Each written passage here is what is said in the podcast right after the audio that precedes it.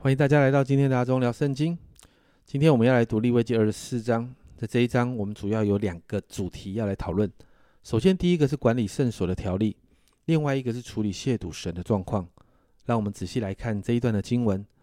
首先，一到四节提到祭司呢要让圣所里头金灯台持续的保持在一个点燃的状况，因为这是圣所中灯光唯一的来源。如果这个灯台上的火光熄灭，圣所就会完全黑暗。因此，重新每一天来填满这个灯油，还有修剪灯芯，就是祭司每天很重要的工作。接着，在五到九节就提到关于陈设饼的事情。这里说，每个安息日都需要常常的摆在耶和华的面前，而且饼要新鲜，要常常更换。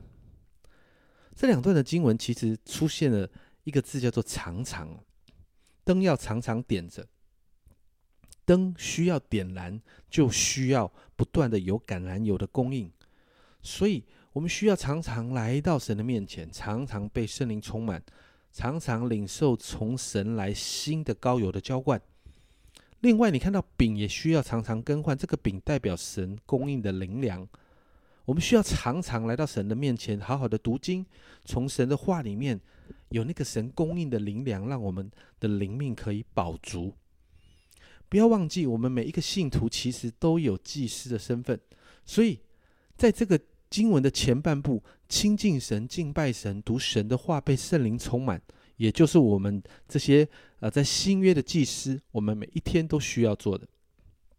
接着，在十到二十三节插入了另外一个故事，这个故事真的是插进来的，跟前面好像没有什么太大的关系。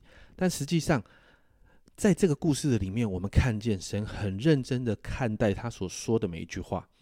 在十一节这里，这里说到一个以色列妇人的儿子亵渎了圣名，并且咒诅，就有人把他送到摩西那里。你看到一个人亵渎神的圣名，面对这样的事情。神的处理方式和之前面对亚伦两个儿子献上反火的情况是一样，最后都是被致死，而且颁布了一个命令，在十五、十六节这里说：“你要小谕以色列人说，凡咒诅神的，必担当他的罪；那亵渎耶和华名的，必被致死。全会众总要用石头打死他，不论是寄居的，是本地人，他亵渎耶和华的名的时候，必被致死。”当我们看这段经文的时候，我们会觉得神很残忍哦。但是在当时那个文化的里面，一个人的名字还有他的特质是紧紧连在一起的。所以，当人来亵渎神的名的时候，代表一件事情是，这个人完全拒绝了神。你记得吗？在前几章我们谈到神定下了一些规定，然后那些规定说，如果百姓没有遵守。就会面对被致死，或者是从民中剪除这样的一个处分。神是认真的，不是说说而已。